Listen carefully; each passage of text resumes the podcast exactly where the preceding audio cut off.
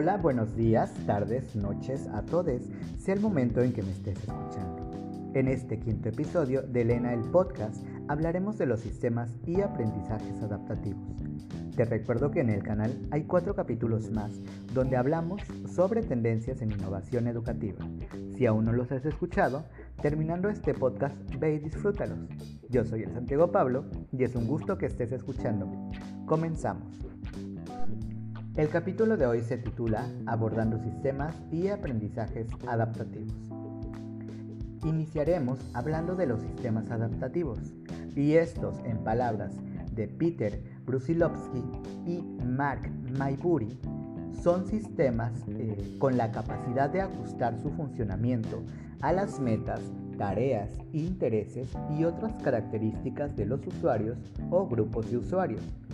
De acuerdo con lo anterior, la adaptatividad del sistema puede entenderse como la capacidad del sistema para que dinámicamente adapte su conducta a los requerimientos de la interacción usuario-sistema. La adaptación del sistema se puede observar en tres aspectos principales. 1. Navegación. Cuando el usuario navega sobre los ítems seleccionados en el sistema, puede manipular los links, ocultándolos, ordenándolos y o resaltándolos. 2. Presentación. Cuando el usuario busca información, el sistema puede seleccionar y priorizar los ítems. Y 3. Contenido. Cuando el usuario obtiene una página en el sistema, puede adaptar su contenido. Se puede afirmar que la característica principal de los sistemas adaptativos es que son un modelo explícito del usuario donde representa el conocimiento, metas, intereses y otras características que permiten al sistema distinguir entre diferentes usuarios, permitiendo así la personalización de su funcionamiento. Por otro lado, el aprendizaje adaptativo es una de las tendencias educativas más importantes en la actualidad y de acuerdo con Carlos González, se trata de un método educativo que personifica sus contenidos de enseñanza y su ritmo de estudio a las necesidades de cada alumno.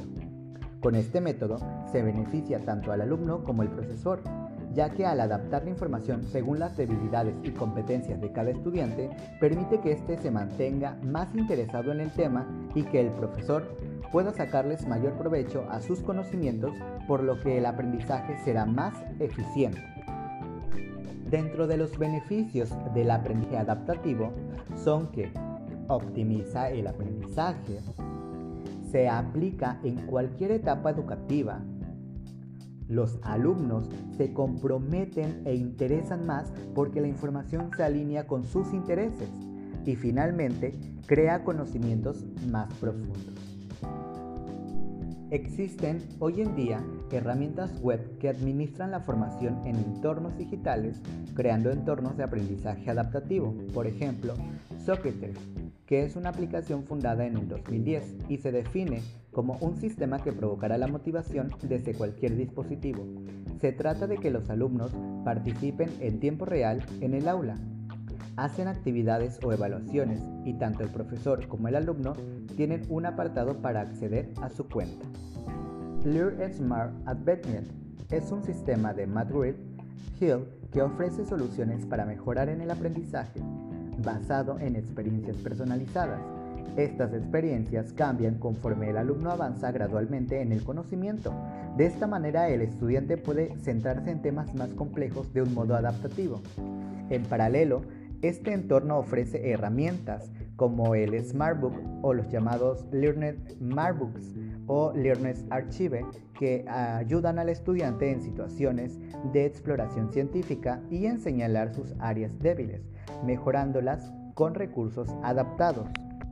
A manera de conclusión, los sistemas adaptativos son buscadores de pautas, interaccionan con el entorno, aprenden de la experiencia y como resultado se adaptan. Y el aprendizaje adaptativo es una metodología que utiliza las nuevas tecnologías concretamente el análisis de datos, para adaptar la educación a las necesidades personales de cada estudiante. Esto ha sido todo por el capítulo de hoy amigos.